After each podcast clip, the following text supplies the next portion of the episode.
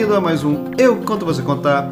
Eu sou o Marco Saraiva, como você já me conhece, ou não, se você for um novo ouvinte. Seja bem-vindo à segunda temporada deste podcast. Sim, depois de um hiato longuíssimo que tem as suas explicações, que eu não vou entrar em detalhes aqui, a não ser que vocês peçam Estamos de volta e queremos falar sobre muitas das coisas que têm acontecido. Tem aí série do Senhor dos Anéis, tem série spin-off do Game of Thrones, tem filme novo da DC e da Marvel para falar, tem um monte de anime que eu quero falar sobre também. E sem perder tempo, já vou começar com uma loucura total que não foi necessariamente ideia minha, na verdade eu resisti muitíssimo para fazer um episódio como esse, e de repente, depois de ser convencido por alguns amigos meus, eu decidi gravar uma campanha de RPG que eu narrei para alguns colegas eu sei, eu sei, é uma coisa que nem todo mundo gosta, é uma coisa que é bem específica, mas eu não estou nem aí. Eu espero que você goste desse episódio, que é bem diferente de qualquer outro episódio que eu já gravei aqui. Esse episódio será uma das sessões de um RPG que eu resolvi narrar e que nós estamos gravando, ele ainda está em andamento. E se tudo der certo, eu vou publicá-lo completamente aqui neste podcast para ver o que, que vai dar. Eu achei que ia ser uma loucura interessante para começar essa nova temporada, mas não se preocupe, tem muitos episódios que não são de RPG, caso você não seja fã disso. Já temos alguns episódios gravados sobre alguns filmes, sobre algumas séries, enfim.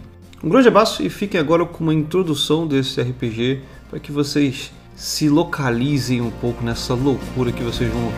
Até mais!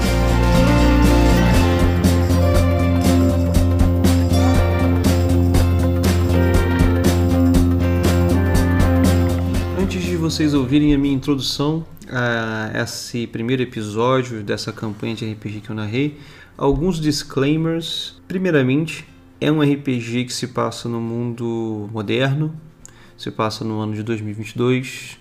É um RPG de um sistema chamado Storyteller, que é um sistema que para mim é um pouco mais pé no chão do que o D&D, para quem conhece RPG e também que se eu me identificava um pouco mais com Storyteller para narrar esse tipo de campanha que eu ia narrar. Para quem conhece RPG e conhece Storyteller, pode estar achando que vai ser um RPG com pouca ação e muito diálogo e muitas interações sociais. Não é o caso. Apesar de, sim, esse RPG que eu vou narrar aqui ser um RPG mais social do que um D&D padrão. D&D tem muito combate e esta campanha em especial ela não será focada em combate, mas tem muito mais ação do que uma campanha de vampiro ou lobisomem ou o que seja. É, alguns outros disclaimers. Esse primeiro episódio em especial nós, nós tentamos gravar usando um bot do Discord e o bot falhou no meio da gravação, na verdade no final da gravação. Então, o final deste primeiro episódio não existe gravado em lugar algum, ele não foi gravado. O que eu vou fazer é, eu vou colocar aqui nesse episódio tudo que nós gravamos e aí no final eu vou reunir a galera para a gente fazer um resumão do que aconteceu para que vocês possam entender o que se passou a seguir. Beleza? Um último disclaimer é que esse episódio se passa na Rocinha. Eu não não seguro as pontas para falar sobre violência ou qualquer tipo de coisa assim. Então, se você se incomoda, se você espera uma coisa mais fantástica, por enquanto esse RPG não é tão fantástico nesses primeiros episódios. Ele é meio que ele fala um pouco sobre a realidade na Rocinha, então nem todo mundo gosta disso. Então já vou avisando para caso isso não seja a sua vibe Além disso, qualquer coincidência que você encontrar nesse episódio é meramente isso, uma coincidência. Todos os personagens são frutos das nossas imaginações. É, eu tentei o máximo usar nomes fictícios para locais também. E lembrando que essa na verdade não é um retrato real da realidade na Rocinha, porque nenhum de nós viveu na Rocinha. Nós temos uma ideia de como é, obviamente, a realidade da pobreza do Brasil e do Rio de Janeiro, mas eu exagerei muitas das coisas nesse RPG porque o mundo de World of Darkness, que é o que é baseado esse sistema de storyteller, ele é de propósito um mundo mais, mais sombrio, um mundo onde as coisas são ligeiramente piores do que a realidade, onde as pessoas são mais corrompidas do que o normal, eu diria. Então, não se preocupe, esse RPG não é uma tentativa de mostrar para o mundo a realidade no Brasil ou nada parecido é uma obra de ficção e nós tentamos nos divertir com ela.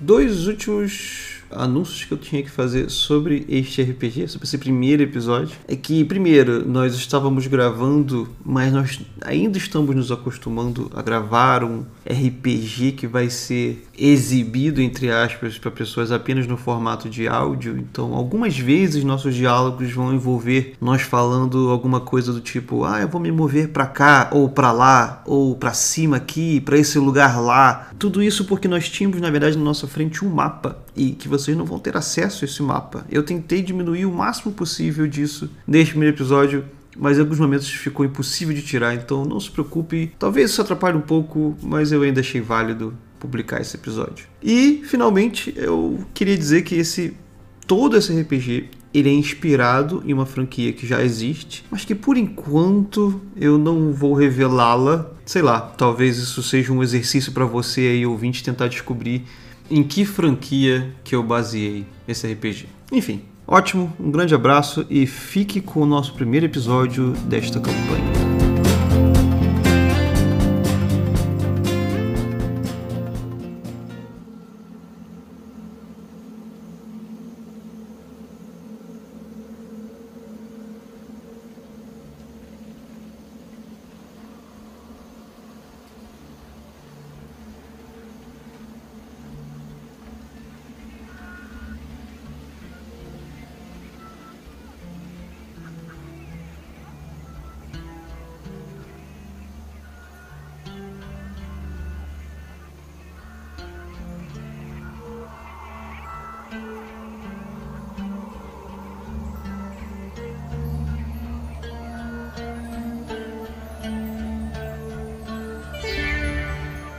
Em meio à vida difícil na Rocinha, um único fator une um grupo de adolescentes em um círculo de amizade improvável. Todos têm, ou dizem ter, algum dom espiritual. Ninguém admite que esses são de fato dons espirituais. Não é como se, caso desejassem, pudessem ver o futuro ou interagir com os mortos. Mas cada um deles tem uma história em comum, uma experiência com o sobrenatural que ninguém pode explicar. Muitos não acreditam, e tantos outros acreditam até mais do que eles próprios. Alguns amigos da escola os buscam para consultas espirituais, outros os ignoram ou debocham das histórias que contam. Mas, no fim, ninguém perde mais tempo do que o necessário com o assunto. Em um lugar onde o crime é a lei, onde as intempéries da pobreza são realidade diária e onde muitas vezes o pão do dia seguinte não é uma garantia, histórias do sobrenatural não têm grande importância. Mas tudo mudou naquele fatídico dia de 26 de abril de 2022.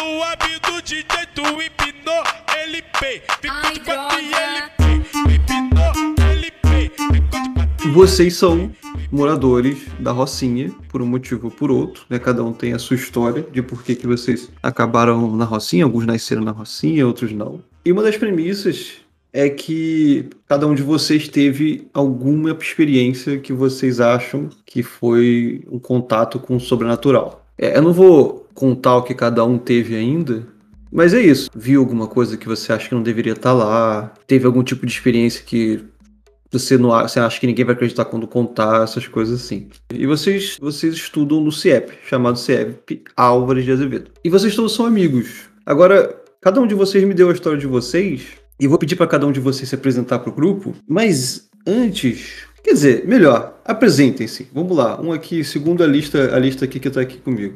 Ulisses, descreva-se para a galera. E assim, ô, ô Felipe, quando você descreveu o seu personagem, Fala também o que, que as pessoas sabem dele, tá? Você não precisa contar a sua história toda, a não ser que todo mundo conheça a sua história inteira. É, Ulisses, ele é um entregador de pequenas cargas dentro da favela que usa parkour. Ele gosta de se exibir pelas suas habilidades, ele gosta de ser o centro das atenções, mas referente à escola, além das habilidades dele com parkour, tem muita informação para passar.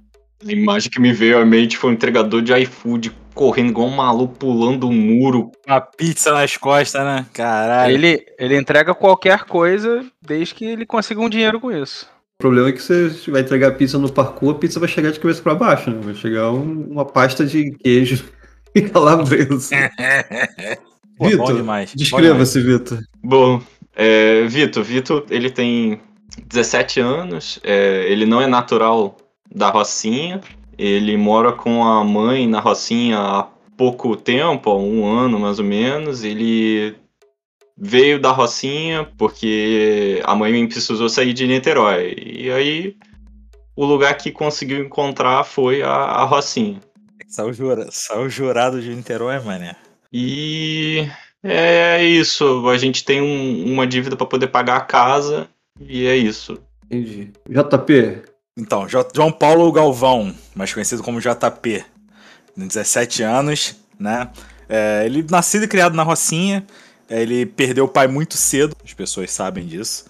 É, e desde então a mãe dele é, luta pra criar ele, né, daquele jeito, né? Empregada doméstica, que era sofrimento enfim, incrível pra poder criar um filho nesse, nesses dias de hoje. E o JP, ele é um jogador de futebol, ele tem um sonho de ser jogador de futebol. Atualmente conseguiu ser é, contratado para o Sub-20 do Vasco da Gama, no Rio de Janeiro. Então a rotina dele mais ou menos é essa, de ficar buscando o sonho dele, de ser jogador profissional, dar uma vida melhor para a mãe dele. E fica nessa aí de entre cuidar da casa junto com a mãe e perseguir o sonho dele de jogador de futebol. então ele tá no Vasco atualmente, né? Ah, Vocês se encontraram na escola em um grupo de cinco, né? Assim, vocês têm outros amigos na escola, é claro. Você tem mais um amigo chamado Teodoro, que não tá aqui no momento. e vocês têm um amigo chamado Arison. Ele também é um, é um amigo mais íntimo de vocês. E todos vocês, como eu falei, acho que parte do motivo de vocês estarem juntos é porque de alguma forma vocês dividem essa experiência sobrenatural. Vocês sabem um do outro que tipo de experiência vocês tiveram? Tipo, é esse o objetivo, é esse o motivo de vocês estarem juntos? Ou vocês estão juntos por outros motivos, só por, porque a amizade bateu mesmo? O que, que vocês acham que cada um dos seus personagens pensaria? Depende muito. Eu, eu contei, tá? Porque eu, eu procurei o grupo na minha história aqui. Eu procurei o grupo pra poder entender mais dessa parada. Porque eu vi que tinha uma galera com, né, com a mesma, mesma experiência. Eu falei, ah, ó, experiência é essa aqui. O Vitor não teria contado. Eu acho que pro Ulisses teria sido interessante contar assim. O que, que você contou pra eles, Ulisses? Ele, o Ulisses, ele ouve sussurros e vê movimentações nas sombras, acompanhados de uma sensação de ser uma presa. Puta que pariu. É, precisa de parkour mesmo. É, mui- muitas vezes essa sensação e essas sombras, elas guiaram ele por caminhos que ele normalmente não conseguiria percorrer mesmo com parkour. Mas ainda assim ele conseguiu superar e- passou. E o que, que você contou pra eles, Anderson? Então, é, o JP, ele quando pequeno, é, o pai dele era, era muito ligado ao candomblé, né? Então, ele teve muitas é, visitas a centros de, de, de candomblé e etc.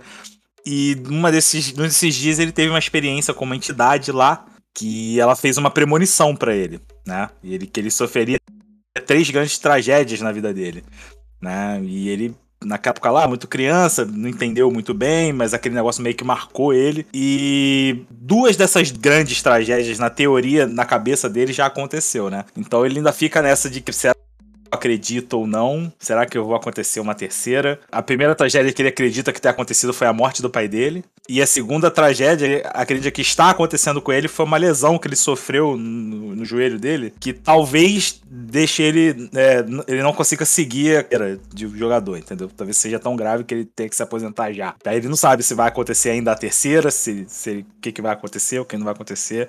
Mas ele tem esse, esse meio que essa dúvida do que ele vai, que vai ser no futuro dele. Entendi. E o Arisson, ele fala pro grupo também. O Arisson é um dos mais conhecidos na escola nesse sentido, porque ele fala que ele consegue ver o futuro das pessoas lendo as mãos das pessoas. E muita gente fala que o que ele falou realmente aconteceu, coisa e tal. E ele se, ele se, ele se orgulha muito do, disso. Ele não lê a mão de qualquer um, ele leva isso meio que a sério, assim. Mas vocês que conhecem, quer dizer, o, o, o Vitor, nem tanto que o Vitor é novo na escola, mas vocês que conhecem o Alisson há mais tempo, vocês sabem que ele usa isso muito também para pegar as meninas. Então as meninas ficam todas curiosas para saber que, ah, lê minha mão, lê minha mão. Me fala, claro, vem aqui que eu vou ler sua mão, mas tem que ser sozinho e é isso. Assim, É... Tá É. certo, errado não. Agora, uma coisa que eu tenho que perguntar pra vocês antes da gente prosseguir. Ah, tem uma coisa também que eu falei, que cada um de vocês eu pedi para que vocês tivessem um objetivo material em comum. Para essa sessão zero, esse objetivo ele tá na mente de vocês como uma coisa impossível. Vocês não estão muito ligados nele, na verdade, não, tá? Sabe aquele sonho de uma noite de verão. Depois, isso, depois eu, eu volto nessa parada, mas não, não se liga nesse objetivo agora ainda não. Uma coisa que eu tenho que perguntar pra vocês, na verdade, é porque vocês fizeram personagens com idades bem diferentes, né? Então, o JP tem 17. 17. O Ulisses tem? 15. E o Vitor? 17. Não tá tão diferente assim, não. É só, é só mudar o meu pra 17. O meu só tem 15 porque você falou que tinha que ter 15. Não, entre 15 e 19. Eu não. É, porque quando você falou comigo, você falou seu personagem é da Rocinha e tem 15 anos de idade. Eu falei? Esse Galaal aí com a cara. de- Tem cara de 15 anos, nem fudendo, né, louco? Eu também acho que não. Eu queria 17. Você que sabe, se você quiser manter 15 anos, pode manter. Pode ser 17. Tá bom, então. Você tem 17 anos. Então todos vocês estão no terceiro ano, ninguém repetiu de ano, Não, ninguém pô. tá avançado. Tá. Uma última pergunta. Esse CIEP, ele tem times de esportes. É, ele tem time de vôlei, tem time de futebol. Fut- é, futebol, na verdade, é futsal, né? Não é o futebol que você tá acostumado, o JP. Uhum. Mas assim, quem gosta de futebol gosta de futsal também. né? Futebol é futebol, pô. Pois é, futebol é futebol. É. E tem time de handball. Vocês estão em alguns desses times da escola? Vocês, como personagens, vocês por acaso se alistariam? Alistariam? Vocês entrariam em um desses times? O JP teria sim, mas a partir do momento que ele entrou no Vasco, ele sairia da parada. E ele entrou no Vasco há quanto tempo? Tem um ano. Tá. Então, ele nem participa, porque todo ano tem o intercolegial. É, ele participaria do intercolegial quando os professores entrassem para chamar? Tipo, pô, porque o que aconteceu é o seguinte, deixa eu falar para vocês o que aconteceu. Agora, em abril, vai ter o intercolegial. E os professores de educação física vieram falar com você, como sempre vem, falar, pô, cara, eu sei que você é do time, mas você quer pelo menos treinar com a gente só para jogar o colegial, ou o intercolegial? o que, que você responderia para ele? Um jogo? Sim, mas aí. não, ele- um jogo não, é o torneio. Ah, o torneio inteiro? Aí ia ter que de- dependeria muito da agenda do, do time, pô. E da lesão dele também. Como é que tá? Porque assim, ele tá, ele tá naquela. Nesse momento da, da, da história, ele estaria assim, ele acabou. Ele teve a lesão um tempo. Ele fez, fez cirurgia, bancada pelo clube e tal. Uhum. Voltou, mas ainda- sabe, ainda tá na- meio que na fisioterapia e não, não pode voltar a jogar ainda. Entendeu? Entendi. Tá, na- tá naquele ali. Então ele ia ter que ver lá com os, os caras do clube. Pode, não pode, entendeu? Porque ele tem um contrato agora, né? Parada mais, mais profissional, né? Ele, ele deixou em aberto a, a parada lá. Ele deixaria em aberto com os professores. Ia ter que conversar com a galera lá.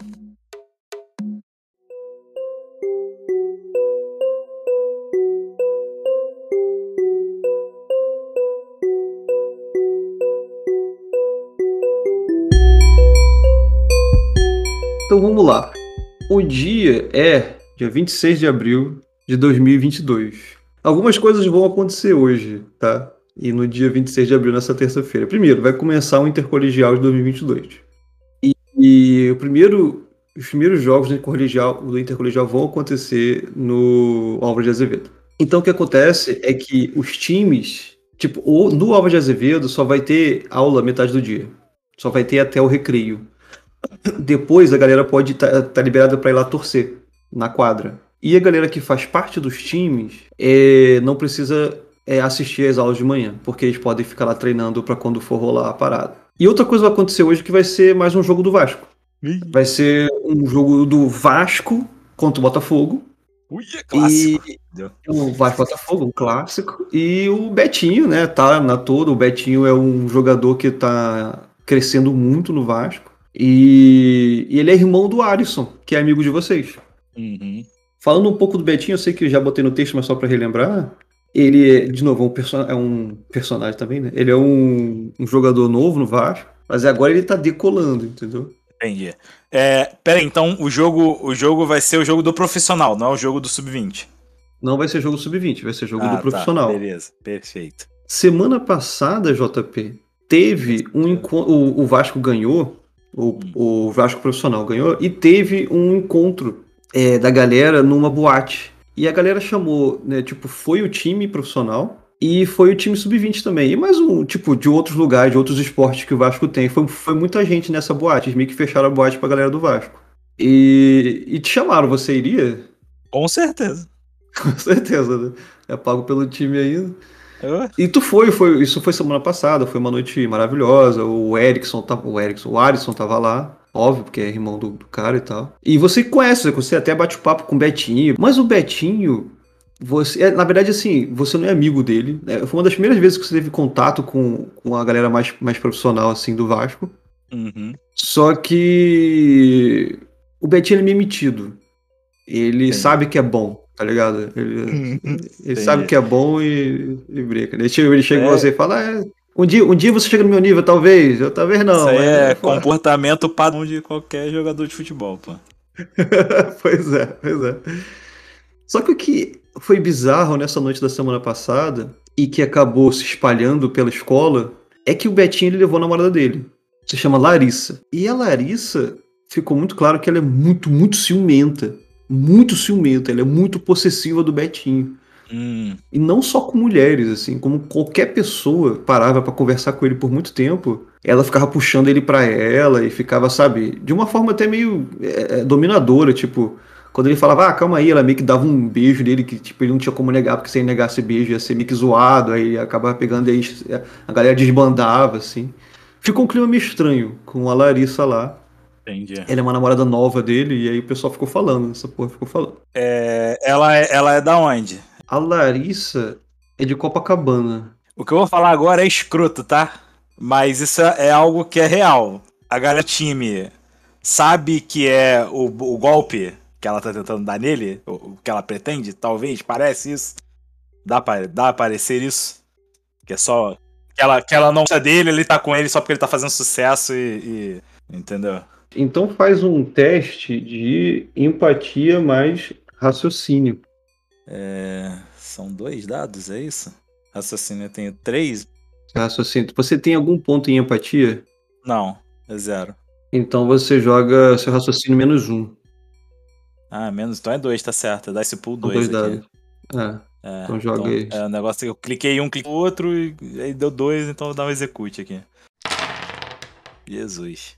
É, é, cara, então assim, lá na, na- na- durante a festa, pelo menos, você não conseguiu sacar se era um golpe, nem nada do tipo, não. Ele gosta dela? Ele fala que sim. Você quer fazer um teste pra saber se ele gosta dela? Faz mais um teste Claro. Tá. É, é raciocínio com Com empatia, empatia. né? Ué, de novo. Não, você, você Não, tirou um teve sucesso teve dessa sucesso, vez. Teve um sucesso. É, sim, cara, ele parece que ele, o que ele sente, que ele demonstra, meio que parece que bate com o que ele fala, que ele gosta dela, e ele quer, parece que é uma parada mais séria, assim. Tá. E é isso, isso aconteceu semana passada. O Arisson ele não fala muito sobre isso. E aí? Olá, está atrasado.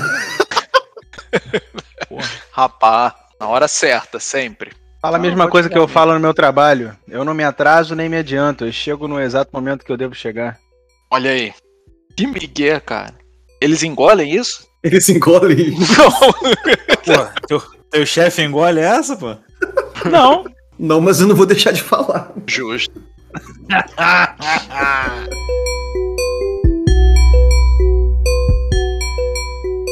Antes de eu começar a narrar, na verdade, eu preciso saber do Teodoro. É Teodoro? Teodoro, mas o pessoal chama ele de Tebas. Tebas, fale pra galera como é que você é e o que eles sabem de você. Tebas, ele tem 16 anos. É um jovem muito esperto e igualmente preguiçoso. né? É, todo mundo sabe que ele é capoeirista, né? Ele gosta muito de capoeira e tal. Mas ele é o tipo de pessoa que não se envolve em confusão. Ele tá mais preocupado em viver a vida dele, né? Sabe-se que o Tebas é criado pela avó, que é a Dandara. E por vezes algumas pessoas recorrem a ela dentro da comunidade como é, dizem que ela é rezadeira, algumas outras pessoas dizem que ela tem conhecimentos medicinais, que ela sabe muito de ervas e tratamentos e tal, então é meio que uma, uma incógnita. Algumas pessoas acham que ela é meio que versada em medicina alternativa, outras pessoas acham que ela mexe com espíritos e coisas afins, então é, ela é temida e respeitada nessa medida. Isso acaba fazendo com que o Tebas seja é, relativamente conhecido na, na comunidade também, mas não porque ele em si se destaque, né? mas por ser neto dela. É ele, muito pelo contrário, ele busca o, não se destacar, ele está sempre evitando grandes esforços, grandes coisas, ele está preocupado em sobreviver. Né? E o que se sabe sobre ele é que ele é neto da, da Dandara, ajuda ela sempre que necessário, até porque na maioria do, da, do, na maior parte do tempo ela tá bêbada, e que ele também meio que tem um trabalho. Algumas pessoas dizem que ele é catador e meio que começou com isso. Ele juntava ali é, é, material reciclável para fazer dinheiro, mas o Tebas ele tem um certo talento investigativo que ele usa nesse trabalho dele. Então ele começou a ver que as pessoas jogam todo tipo de coisa fora que não necessariamente o que é descartável para algumas pessoas é descartável para todo mundo. Então ele começou a percorrer né, os lugares e a, a, procurar no lixo das pessoas, só que ao invés de simplesmente pegar material reciclável, ele começou a ver que haviam coisas interessantes e coisas que ainda funcionam, coisas aproveitáveis. Então ele é um catador, mas ao invés de ser catador só de material, ele cata coisas. Né? E essas coisas são as mais variadas possíveis, não tem um padrão. Né? Então ele acha todo tipo de coisa que ele conserta para revender ou revende já é, da forma como ele encontra. E algumas coisas ele guarda para si, né? alguns livros, algumas coisas que ele acha interessantes ou legais. Então, muita coisa na casa dele é montada com esses materiais que ele encontra. Ele tem ali alguns livros que ele acha, muitos deles ele não leu porque preguiça, né? Está lá e algum dia ele vai ler. E ele acaba vivendo um pouco disso. E a galera meio que sabe, né?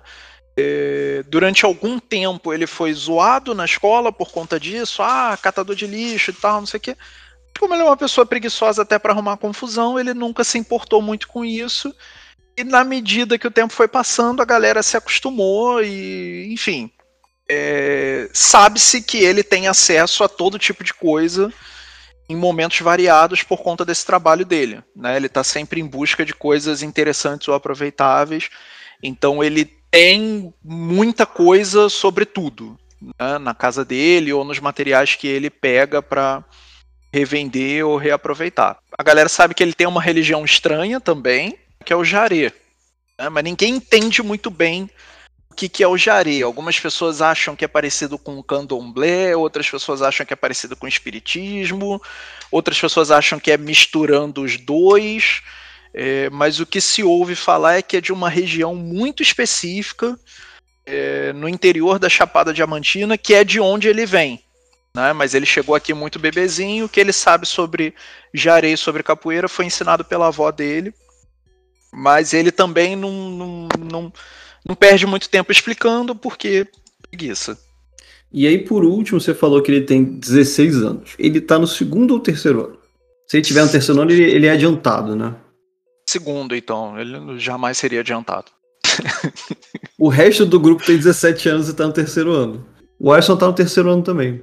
Perfeito. É, vocês, se, vocês formam esse grupo de amigos que acaba realmente se ligando mais por causa desses contos malucos. Seja o, o Teodoro contando as histórias da avó dele, seja o, o JP falando que teve uma experiência com um, Foi, foi uma experiência do candomblé, né? Isso.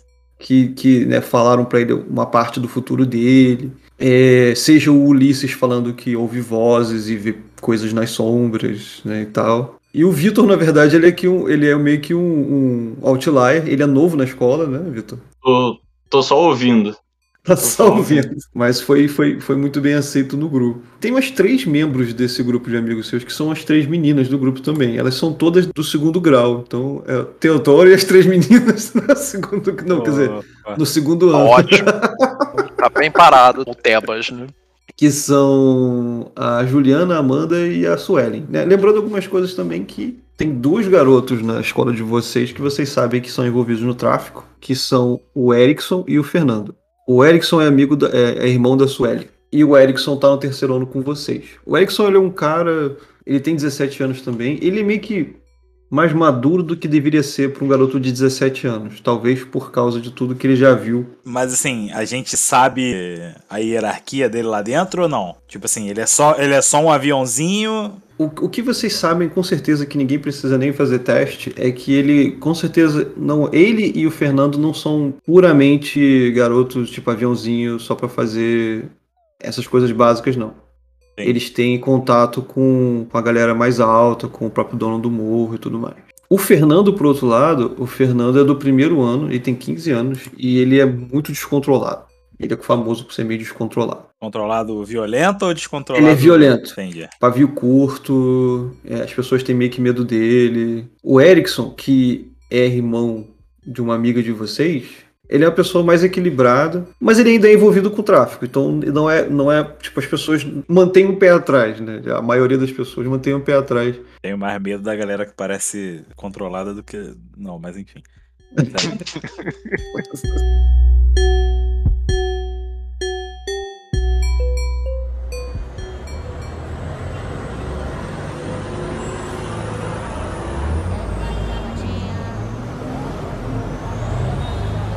Antes da gente narrar o dia 26, a gente tem que ver o que, que aconteceu com o, o JP. Cara, é o seguinte, o clube voltou pra você e falou assim: a gente não tem como. Primeiro, com o seu joelho, você pode praticar, você pode jogar lá o futsal, porque não é um campo gigante, que nem o futebol normal, e não vai ser nível, nível profissional. Só que você, tem- você tem que continuar comparecendo aos treinos e as, a fisioterapia. E então, se a agenda não bater, tu não vai poder participar de algum dos jogos. Ah, beleza. Só que por acaso, no, no dia 26 você pode participar. E vai ser fácil porque você não vai precisar de transporte, porque os jogos vão acontecer na sua escola. Então você já tinha que estar na escola mesmo, porque o Vasco pede pra você estudar no- nos horários normais.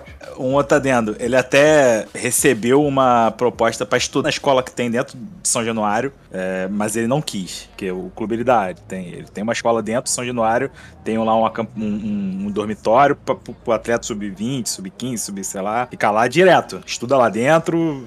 Mas ele não quis. Ele falou, não, beleza, não tem problema. Porque é uma viagem, né? Tu sair da Rocinha pra São, pra São Cristóvão, na barreira do Vasco, pra poder, né, treinar lá e voltar, né? Mas Beleza, beleza. E é, e é isso, né? Os outros jogos você precisaria se, se, se locomover para os outros colégios que vão acontecer, mas como esse primeiro, esses jogos de abertura vão ser ali no colégio que vocês já estudam, vai ser de boa. Então é isso. Então assim, né, acordou mais um dia na Rocinha, um dia pacífico, tranquilo. Pô, tranquilo, não teve tiroteio, não teve. Não teve, cara. A Rocinha, ela tá... ela tem Teve tado- operação, tá tranquilo. Isso, exatamente. Ulisses, você acorda lá no seu, na sua casa, se prepara para ir para a escola. Só que você tem duas entregas para fazer hoje que deram para você. É um saquinho que é muito óbvio que é um saquinho de remédios e uma caixa fechada, uma caixa assim dessas tipo de papelão, tipo de correio, mas ela é pequenininha assim. E você acha que dá para fazer antes da escola? Na verdade, você tem que fazer antes de chegar na escola. Quando você sai, você acorda, você fala com sua mãe, toma seu café da manhã e por mais que você tenha acordado né, cedo e tal, né, é, ou, vo- ou você acordaria muito cedo, que provavelmente não era o que você faria normalmente, ou você fez isso, tipo, você só vai conseguir sair da- de casa mesmo 7 horas da manhã e você tem meia hora para chegar na escola e fazer, essa- fazer essas entregas antes. Você faria as duas entregas? Se você vai tentar fazer as, du- as duas entregas, você acha que, que dá. Mas cabe, tem o risco de você não conseguir chegar a tempo na escola, que os portões fecham e você não vai poder entrar. Qual é o seu plano? Eu tento fazer as duas entregas antes. Beleza, cara. Você já conhece a Rocinha de Cabo Rabo, pelo menos ali, boa parte do que você faz, né? Das suas rotas. Você tem uma caralhada de rota na sua, na sua cabeça. E você sabe que, pelos endereços, você não sabe para que, que você vai entregar as coisas, tá? Você tem os endereços. E pelos endereços ali, você vê que. Detalhe, não é endereço comum, né? Não é endereço número 22, rua tal. Rocinha é uma loucura. Então debaixo da casa de não sei quem, vira esquerda direita, sobe e desce, é uma loucura ali, mas você consegue entender os endereços. E, e você acha que a melhor rota é primeiro entregar esse saco de remédio e depois entregar essa caixa. Certo. Você precisa, para chegar na escola a tempo, você precisa de seis sucessos. Porra! Mas calma, é um teste prolongado. Cada vez que você rolar, você vai, vai passar 10 minutos. Uhum. E você vai ter que. Então, você, como você tem meia hora, você pode rolar até três vezes para somar seis sucessos no total, tá? Aham. Deixa eu só ver aqui. É Ulisses. É destreza. Mas esportes. É esportes parkour. Você tem especialização em parkour? É. eu Ah, não, mas você tem corrida de velocidade, escalar e acrobacia, né? Isso. Então você tem mais um, hein? Essas paradas, tá? Então é o teste e mais um, certo? Isso, é o teste mais um. Pode rolar. Você sai correndo, beleza, tchau, mãe, um beijo. Pariu. Beleza. Então você faz essa primeira rota muito bem, assim. Você pula um muro, cai, vol- quer dizer, cai, né? Cai daquela rolagem já indo pra próxima, pula, faz tabelinha na parede, sobe e desce. Você passa vazado por alguns aviões, algum aviãozinho, alguns olheiros, mas eles já te conhecem, porque assim, normalmente se você fizesse isso, você, você ia tomar bala, dependendo do seu caso, que você tá passando por lugares que você não poderia passar. Mas o pessoal te conhece, sabe que você faz umas entregas, então alguns até falam, é, fala, é, lobo! E aí, e beleza. Aí você consegue chegar na sua primeira entrega. Mas antes de eu falar dessa sua primeira entrega, Teodoro, Tebas. Tebas, Tebas, você também tem que estar na escola às 7h30. Você acorda cedo? Você costuma chegar no horário? Como é que é? Sempre em cima da hora. Se é 7h30, 7h29, 30 segundos ele tá passando. Com um copo de café na mão. Então, cara, beleza. Terça-feira, um dia comum, normal, você acorda, você aparece ali na sala e você nota que a sua avó dormiu mais uma vez no sofá, na verdade na poltrona, uma poltrona velha que ela tem. E ela, ela dormiu com uma mão, a mão segurando ainda uma garrafa de cachaça, pela metade. E você acorda, tipo, tá já tá praticamente na hora de você sair. Mas aí você, né, deve enrolar um pouco e tal. E nisso que você tá, sei lá, preparando o café da manhã e tudo mais, sua avó acorda. Ela fala, "Ah, tá indo pra escola já, meu filho? Ele chama a avó pelo nome, tá? Ele chama de, de Dandara mesmo. E a avó dele é relativamente nova, tá? É avó, mas ela tem aí um, uns 50 anos, mais ou menos, 50 e pouco. E. Dandara, já não, né? Olha a hora que tá levantando. Por favor. Vem cá, dá um beijinho na avó aqui que vou dormir mais um pouco. Dá um beijinho na avó, dá? Nossa, esse bafo, pelo amor de Deus. Mas aí ele vai dar um beijo nela. Beleza, cara. É, E você já tava de saída praticamente, né? Ela dá um beijo de você, te abraça e tal, fala, ah, tenha um bom dia e tal. E nisso, é, alguém bate na porta. Caralho, uma hora dessa? Pega lá, deve ser meu remédio, pega lá, pega lá. Aquele pão dormido, né? Que é o café da manhã, porque ele tá atrasado. Abro lá a porta. Ah, beleza, você abre lá aquela porta de ferro, assim, e você vê um dos seus amigos, né, Ulisses. Ele tá. Ele. Ulisses, você, é- você é esportivo, você tem que quatro de esporte. Você mal tá suando, mas você vê o Ulisses segurando um saquinho. É, Ulisses. E aí, Tebas? Bom, cara. Quero não, tô na correria. Toma aqui a entrega pra vocês. Caralho, hora dessa? Que isso aí, cara? E, e ainda tem outra pra fazer, vambora, senão a gente se atrasa. Cara, seguinte, Ulisses, você nota que, assim, quando você tá falando com o Tebas na tua frente, atrás do Tebas, o, a poltrona que a avó dele tá, que a Dandara tá, tá de costas pra você. Aí você fala, ah não, tô na correria, vambora que tem mais um pra entregar. Cara, você vê que a avó olha pra trás, na sua direção. Só que você acha estranho porque a avó dela tá com o olho bem aberto. Só que os olhos dela estão completamente brancos. E aí ela fala assim, tá indo pra onde, garoto? Vejo isso também ou só ouço? Se você olhar, você vai ver, mas você ouve. É uma voz que você já ouviu a sua avó usar antes. Eu olho pra ela, olho pro Ulisses. Eu só repito. Tia, tenho mais uma entrega pra fazer. Vocês dois aí, mas cuidado. Hoje não é um dia bom. Tá estranho. Fica de olho aberto, hein? Vocês dois. Cuidado, garoto. E aí ela volta e volta a dormir. Tebas ele fica olhando assim, aí uma arrepiada, né? E pega o remédio, né?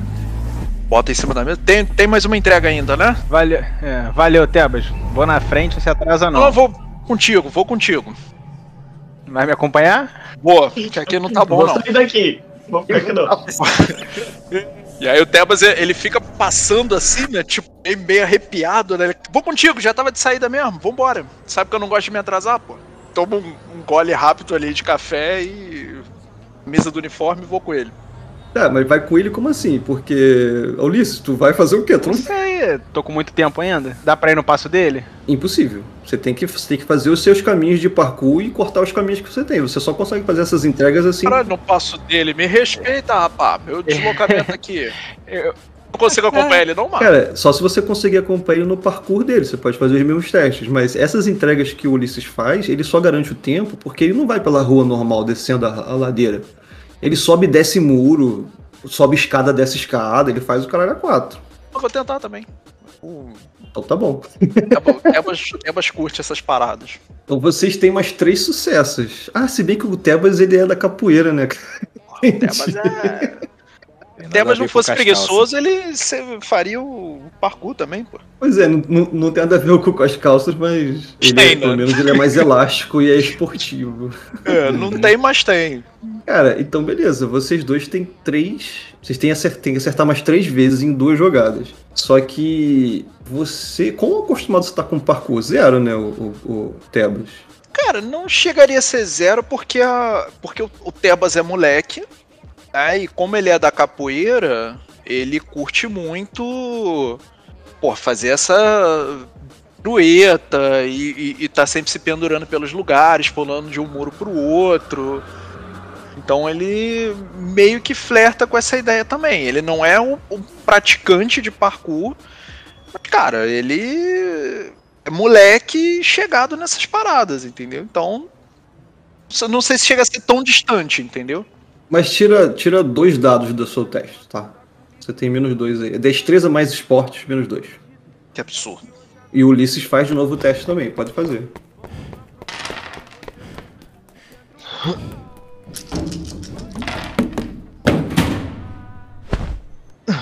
Cara, você tá acompanhando o passo do Ulisses tranquilo, cara. Beleza. Você acha interessantíssimo, tá, Teodoro? É o jeito que o Ulisses ele segue pela favela. Você consegue acompanhar ele sim, porque você é realmente uma pessoa muito elástica. Você se amarra nesse tipo de coisa, você se amarra. Só que ao mesmo tempo você sabe que você não conseguiria se você não estivesse seguindo Ulisses. Porque Ulisses sabe os caminhos que você nunca imaginou que ele passa por lugares que você, caralho, existia isso aqui. Ele passa por cima, por baixo. E, cara, Ulisses, você vai guiando o, o Teodoro e você nota que esse endereço que você tá indo, você nunca tinha ido antes, tá? Mas que é uma parte que é mais da Rocinha, que é um pouco mais é, perigosa, tá? É onde tem um número maior de traficantes, onde eles se costumam se reunir. E, cara, tá escrito claramente no papel que você tem que chegar no terraço de uma das casas. Você tem que entregar isso no terraço. Você nem vai entrar na casa, você vai entregar no terraço. E você consegue. Subindo aqui ali, tu pula, pá, você chega no terraço. É aqueles terraços, sabe, na laje aberto, não, não tem nem parapeito.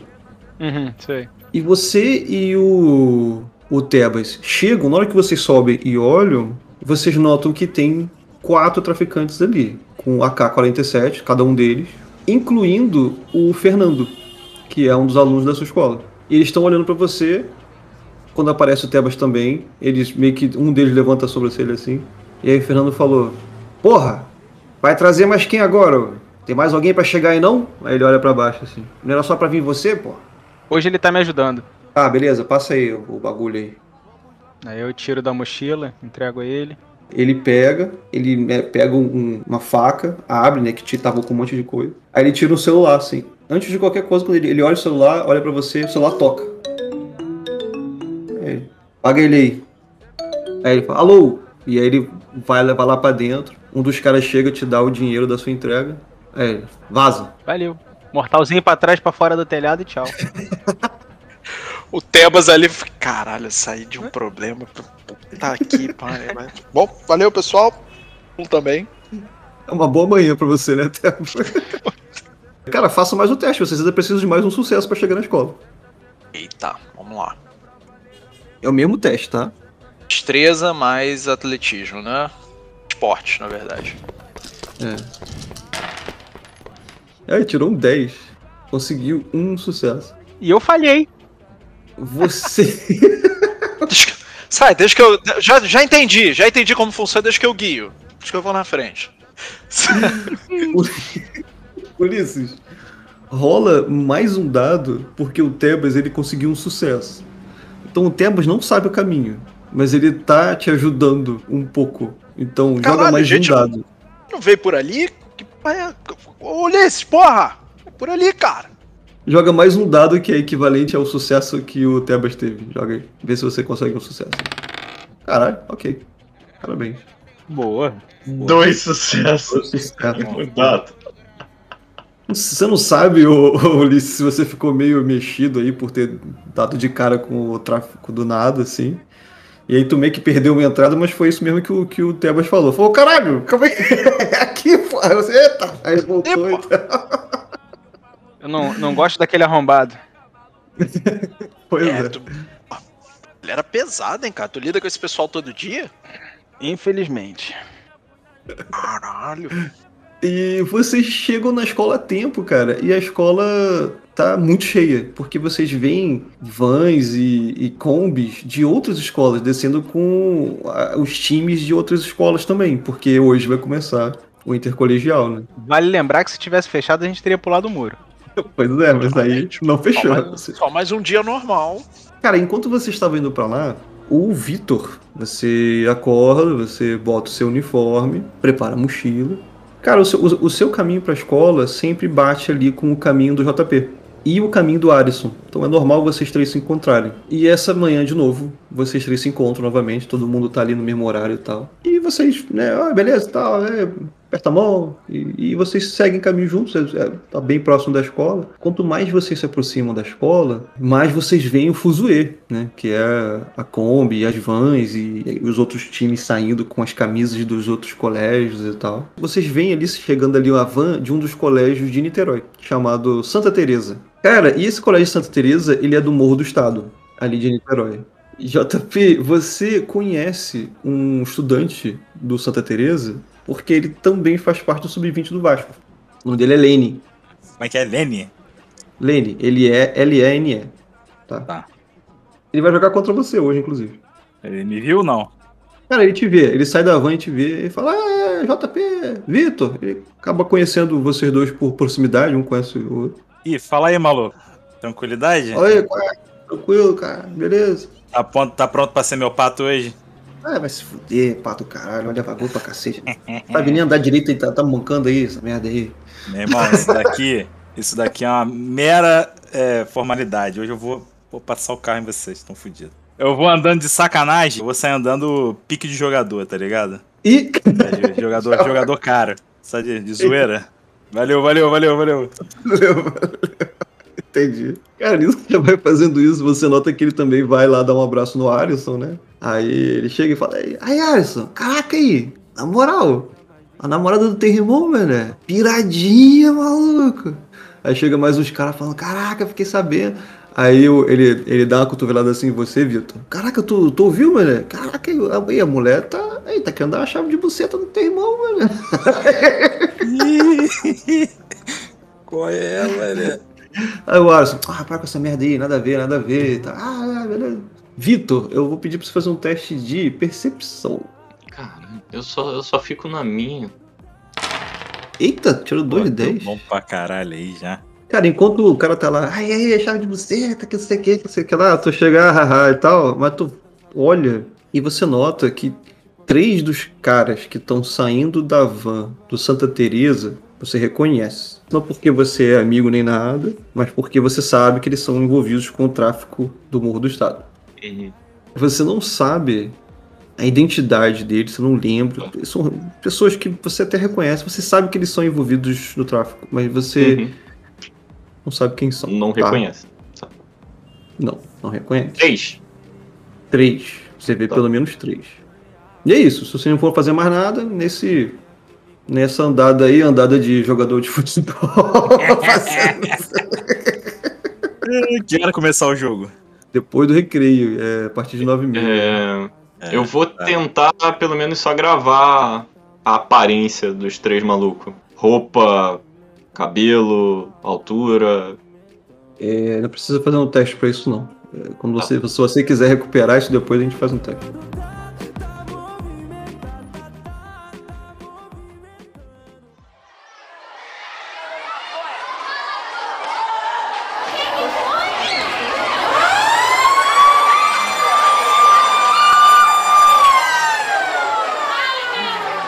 O, o jogo é, o jogo é depois do recreio, 9 horas que tu falou?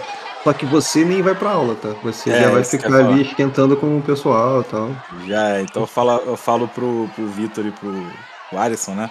Eu falo, qual é? Ó, eu tô, eu tô indo lá me preparar pro jogo, mano. Vou ter que me vestir lá, vou aquecer, então eu não vou pra aula não, já? Depois eu vejo vocês aí. Vai lá torcer lá pra, pra mim lá que eu já vou dar show. Já é torcer meu ovo. Eu vou, eu vou ver o pé, tu pé pra, pra, pro vestiário lá da parada. Cara, tu mete o pé, tá, tá aquela fila de gente entrando né, no, no CIEP e tal, gritando, cantando o hino e tal, e tem monitor pedindo, gente, vai começar a aula, para de gritar. Só depois de nove e meia. Enfim. JP, quando você meio que vai na frente, né? Ah, beleza, já vou lá me esquentar, tu passa por um monitor que é muito querido por todo mundo ali no CIEP. Vocês não conhecem, vocês não sabem o nome dele. Eles só chamam ele de Conde, o Conde. Ele é um, ele é um, um negão alto, careca, meio. Sabe aqueles caras que parece que são gordos, mas na verdade eles são fortes pra cacete? Sabe qual é? Eu não sei explicar, mas Tô ligado. parece que ele tá acima do peso, mas na verdade é tudo músculo.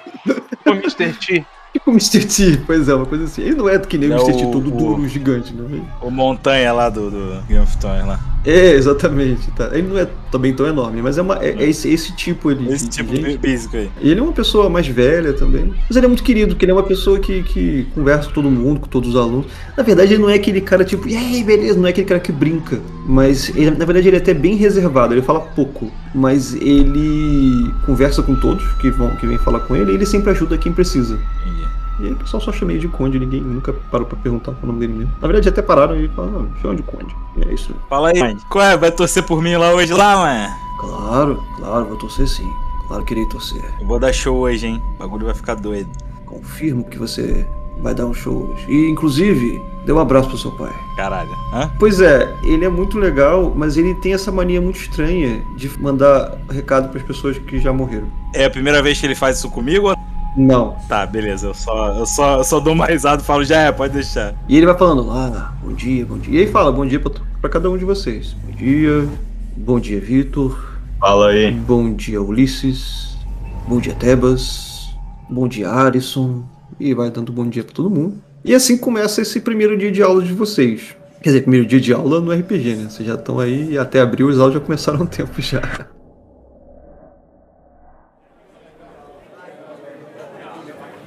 A sala do segundo ano fica perto da sala do primeiro ano. Só você que tá no segundo ano, Tebas. Eu suspeito da sua resposta, mas eu vou perguntar. Você senta no fundo, no meio ou na, ou na frente da sala?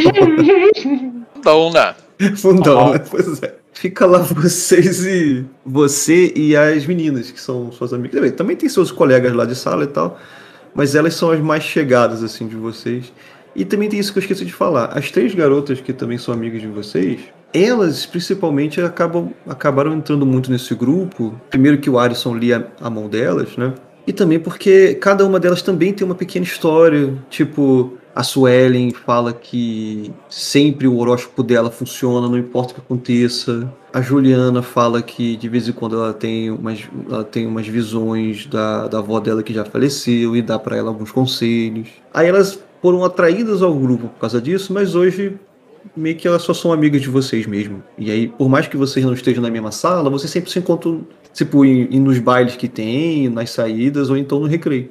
E, enfim, criou-se essa amizade. né? E, cara, no segundo ano, na sua sala, na verdade, o, o Tebas, não aconteceu nada demais. Foi aula normal. Só que as garotas estavam falando muito dos jogos, elas estavam falando muito que o JP ia esculachar todo mundo, porque ele é do Vasco e ele é profissional, ele vai mandar bem, porque é amiga deles também, e elas vão torcer, coisa e tal.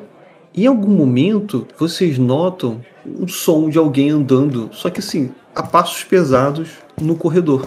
E aí vocês ouvem a, por a porta da sala de vocês está aberta, tá? Esse professor que tá dando aula pra vocês deixa aquela. É daqueles pessoas que deixa a porta aberta. E vocês ouvem a porta do primeiro ano se abrindo. Então alguém chegou na sala do primeiro ano.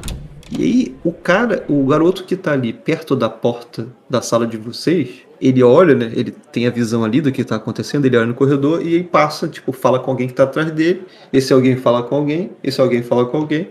E aí chega, chega no seu ouvido, Tebas, que quem chegou agora foi o Fernando. Chegou atrasado. Chegou já na segunda aula da, da manhã. Só que essa é a aula do Clóvis, que é um professor que é meio durão. E a galera fica, ih, fodeu, vai dar merda.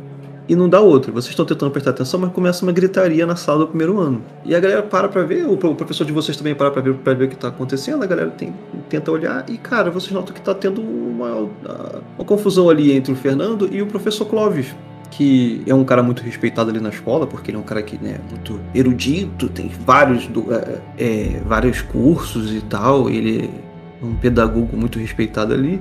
E o Clóvis não aceita que chegue atrasado, tá falando, não, Fernando, tu tem que voltar, tem que ficar na secretaria, porque você só não pode mais assistir, só chegar no meio da aula, que não sei o quê. E o Fernando, ah, se fuder, professor, toma um cu, coisa e tal. Isso é falta de respeito, não sei o quê. E o pessoal, não sei, começando a falar. Cara, tem uma hora que o Fernando puxa um 38 e bota assim embaixo do queixo do professor. E aí? Cadê a coragem agora? Hã? Filha da puta. Porra! Só quero assistir a porra da aula. Não é, não, é, não é pra isso que eu tô aqui, caralho. Tem que assistir a aula. Deixa eu assistir a porra da aula. E a galera ficou quieta, todo mundo ficou quieto. A galera que tava na porta se afastou. Eu não sei nem se você se levantou pra ir lá ver, ou se você só tá ouvindo isso de onde você tava, até. Não, não, tô olhando, tô olhando. E você faz alguma coisa ou deixa acontecer? Eu cheguei a encontrar o Fernando, né? Do, do na entrega. É, isso. Inclusive, nisso que ele tá faz, falando isso, a, a Suelen fala: Ai, puta que pariu, Fernando de novo. Ai, vamos sair daqui. Aí ela sai. Eu vou falar de longe, né? Dou aquela olhada assim. Qual é, Fernando? Essa porra pra lá, cara. Passa a sua presença mais persuasão? É isso, né? Faz sentido, né? Presença mais persuasão. Você trata com animais, não?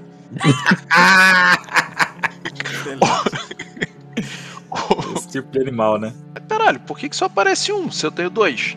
Porque você não tem especialização em, em persuasão, então você tem menos um no teste. Você não tem ponto em persuasão. Ih, que merda. Vamos lá. Tá bom, pô. Porra! Deu bom, sou foda! Deu bom, pô. Vai pra lá, Fernando. Caralho. Só isso. Só, Aí, só ó. o necessário. O macete mais é dado, ter, mais você se fode. o macete isso é verdade ter mesmo. pouco dado. É verdade, que o outro tirou sete dados e não tirou um sucesso.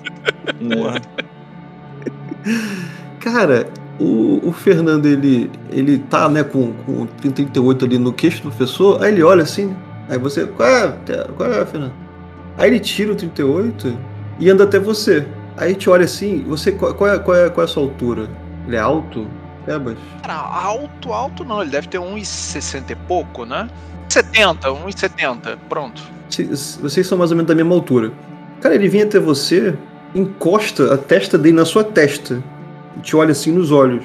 Ele não bota, ele- a arma dele tá pra baixo. Ele fala assim: "Tá corajoso, hein, garoto? Tá vindo fazer entrega? Tá querendo se meter onde não deve? Mas cuidado, hein? Mas cuidado. Isso, cara. Confusão não, pô. Tá tudo bem. Só ficar na moral aí, pô.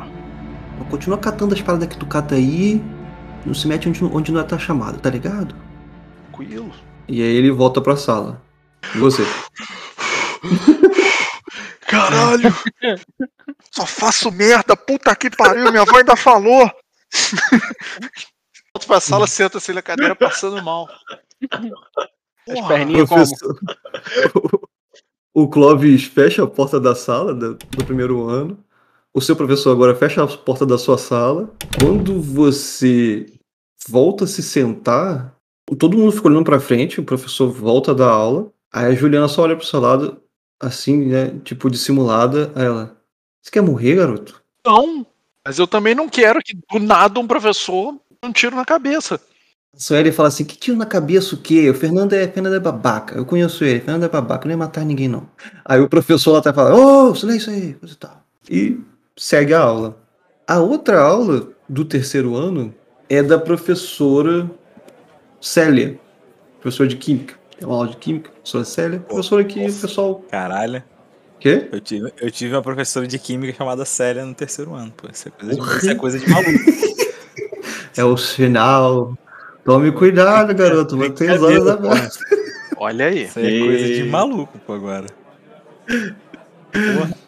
E só que ela tava um pouco atrasada. E aí o Erickson, que é o outro garoto envolvido no tráfico, ele chega na sala.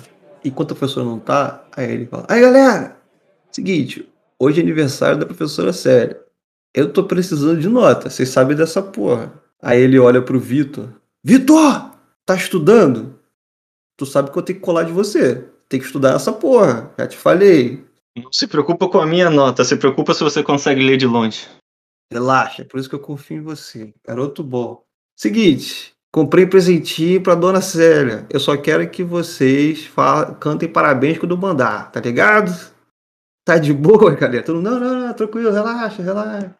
Cara, e chega a professora, ela fala, bom dia, meus queridos, e aí começa a escrever alguma coisa no quadro, e ele levanta e. Parabéns pra você. Ele começa a cantar junto com ele. Ela, ah, meu Deus, ela fica toda encabulada. E ele puxa um relógio de ouro. Professora, dona Célia, pra você, coisa e tal. E ele entrega pra ela o, o, o relógio. Ela, meu Deus, garoto, não precisava disso. Não, claro que precisa ser o melhor professor da escola. Esse é meu último ano, eu vou passar. Sabe que eu vou passar? Então é o último, hora, o último ano que eu vou te ver, professor. Merece um, presente. E aí a professora abraça ele e tal. Vocês veem que ele fala alguma coisa no ouvido dela. Ela entende o que ele falou e, e fica por isso mesmo. E, cara, é uma manhã tranquila de aulas. né, tirando, quer dizer, tranquila, né? acho que não, não foi exatamente tranquila para algumas pessoas. Eu quase deu um infarto e cérebro no Super teto. tranquilo. Só mais uma segunda-feira normal. A, a gente tem que lembrar do, do ambiente em geral. Esse é o normal, tranquilo. Tudo bem. Cotidiano. chega a hora do recreio e chega a hora do intercolegial.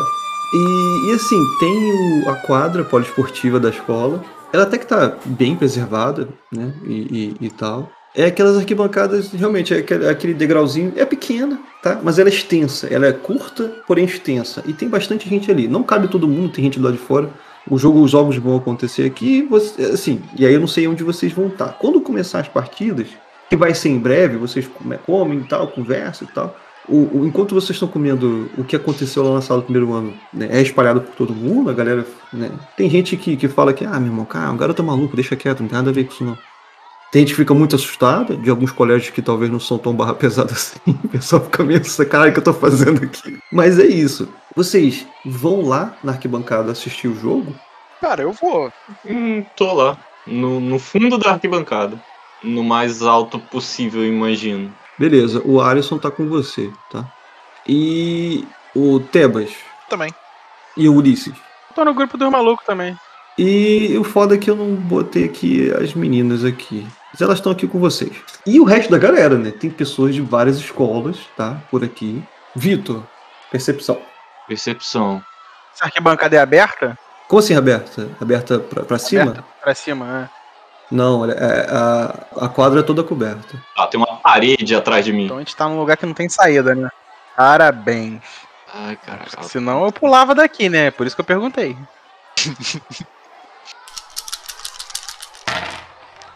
Vitor, você ali no teu canto, você nota que os três caras que você viu estão na arquibancada. Não, mentira. Dois dos três que você viu estão na arquibancada. E um deles está no banco de reservas do time que vai jogar agora contra o Álvaro de Azevedo, que é justamente o time do Santa Teresa. Quem também está na arquibancada é o Fernando e o Erickson. E assim, o pessoal torcendo, é, vai lá, vai", assim, metade tá tomando o outro, metade tomando o cu, mas tá tudo na brincadeira. Uhum. Basicamente isso, tá? Galera fazendo barulho, fazendo fuzuê. Os monitores estão vindo para assistir também, porque as aulas acabaram já por hoje e tal. Os professores de educação física estão curtindo. Vai ser, vai ser uma tarde interessante, uma tarde, uma manhã interessante. Tem muito jogador nervoso. JP, você nota muito isso. Você já perdeu esse nervosismo. Assim, para esse tipo de jogo, né? Pra esse tipo de jogo. Quando você vai jogar num estádio decente, você ainda sente um pouco de nervoso, porque você também não é um grande profissional ainda. Você tá começando a sua carreira. É. Mas esse tipo de jogo assim, você tua mão nem treme, né? Você já tá de boa. Agora você vê muita, muito jogador que tá nervoso, tá tipo, caraca, às vezes é o primeiro jogo deles num- numa parada dessa e tal, tá sendo assim. E é em cima desses aí que eu vou deitar, porra. Só que o seu amigo Lane tá do outro lado, né?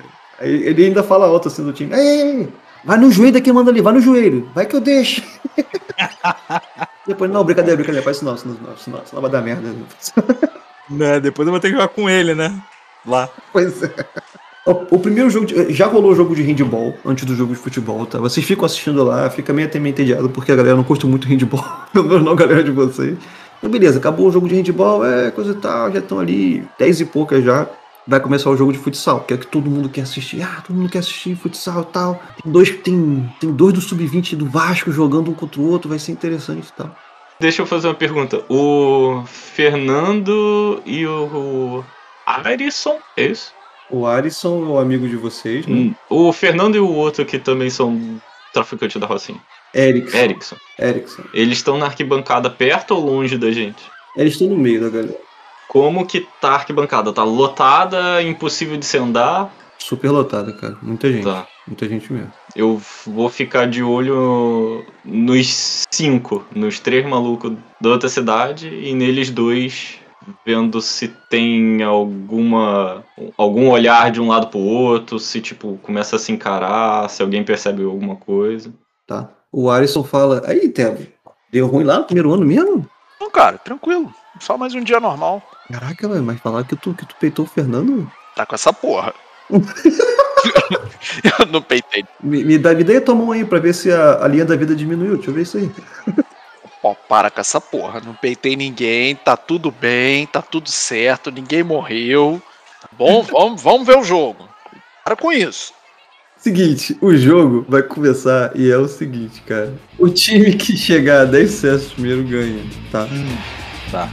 JP, você vai rolar. Você é o jogador mais habilidoso do seu time. Então a gente vai usar uma regra de esforço coletivo nesse sistema, que o cara mais habilidoso que faz o teste, porém todo o resto faz um teste para adicionar dados ao seu teste, tá? Ah, beleza. Eles meio que vão te ajudar. O time adversário vai rolar 8 dados. Quantos dados você tem somando a sua destreza mais esporte de futebol? É, destreza são 4, esporte 5 e a proficiência de futebol. É o que? Ganha mais um, é isso? Isso. Então é Então isso. você tem 10 dados para rodar. Deixa eu rolar aqui 6 dados, que é o seu time.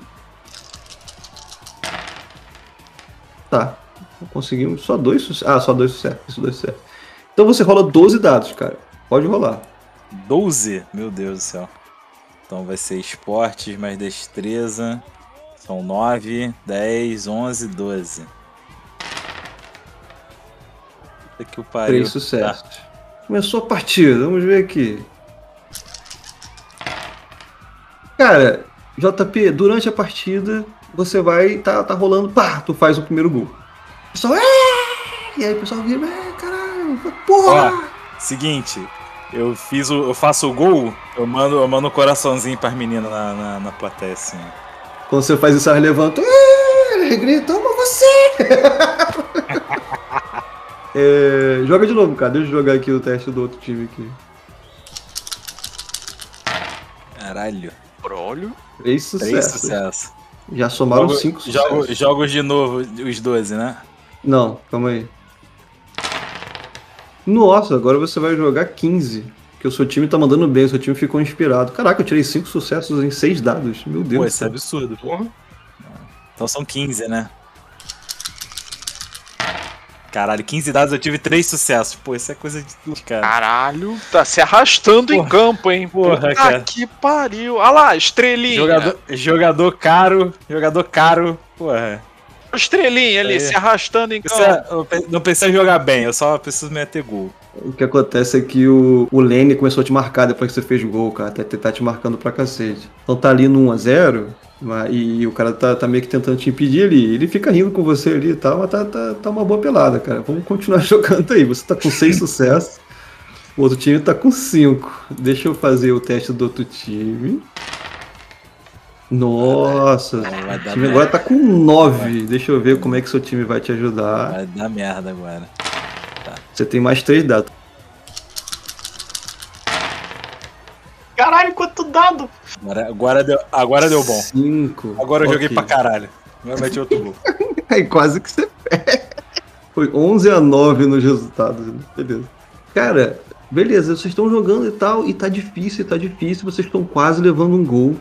Estão quase levando gol e tá acabando e estão te atacando. Cara, tem uma hora que você consegue brilhar de novo e consegue sair da marcação do Lane. Na verdade, você consegue driblar o Lane e faz mais um gol. O pessoal, é! E aí logo depois, tipo assim, e tá muito perto de acabar. Não tem mais como virar, cara? Só se for um milagre, tá ligado? Como é que você comemora, JP? Eu, eu- eu saio, só aponto pro céu assim, tá ligado? Uma come- comemoração padrão do, do jogador de futebol. E volto, eu fa- eu falo, eu falo pra galera, ó, vambora, vambora, atenção agora. Momento mais importante do jogo. Você vai voltando, não, bora, bora, atenção, bora, atenção. Vitor, você falou que tava de olho nos caras, né?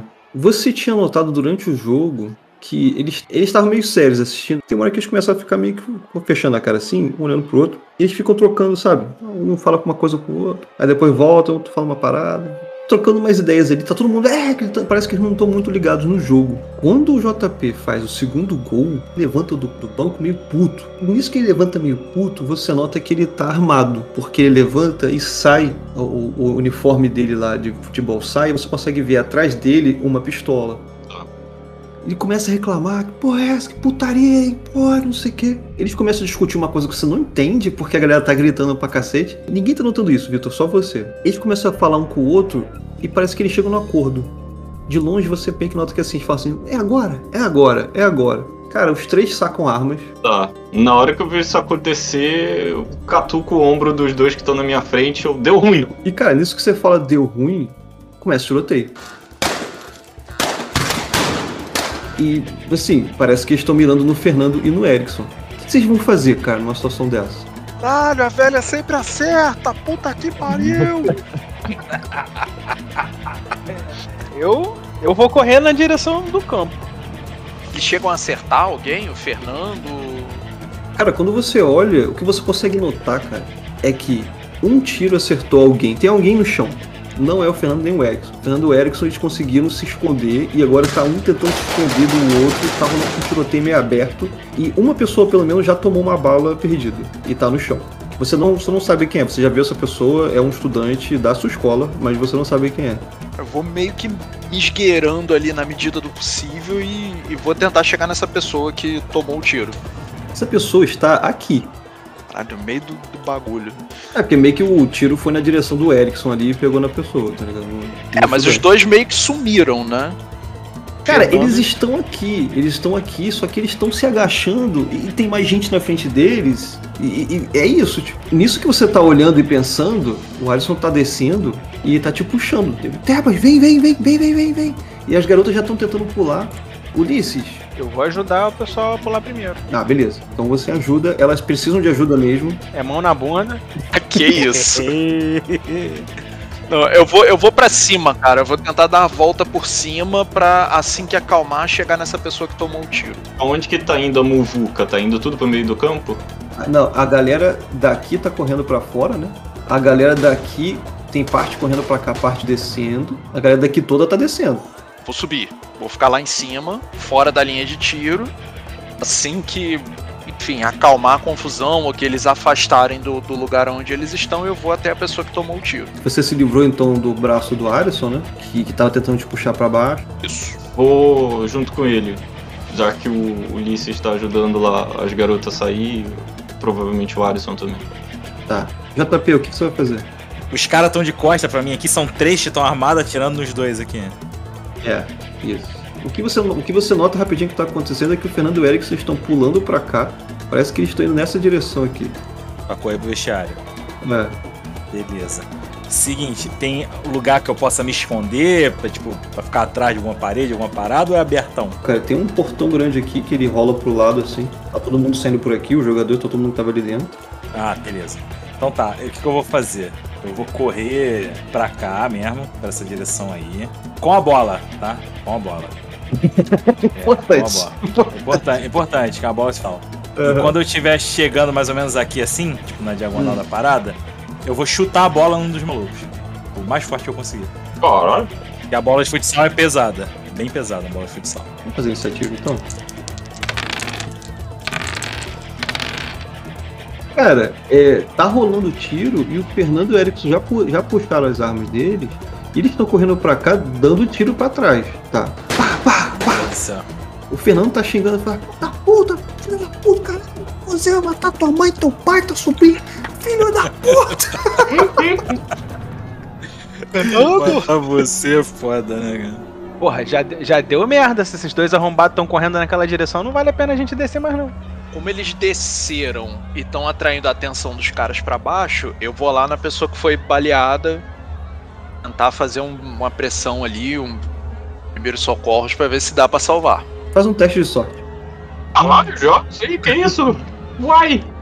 Como eu faço isso? Só jogo Você tá no dado? meio do tiro... É um D10, se você tirar um, você se fudeu. Caralho! Ele não vai com a tua cara.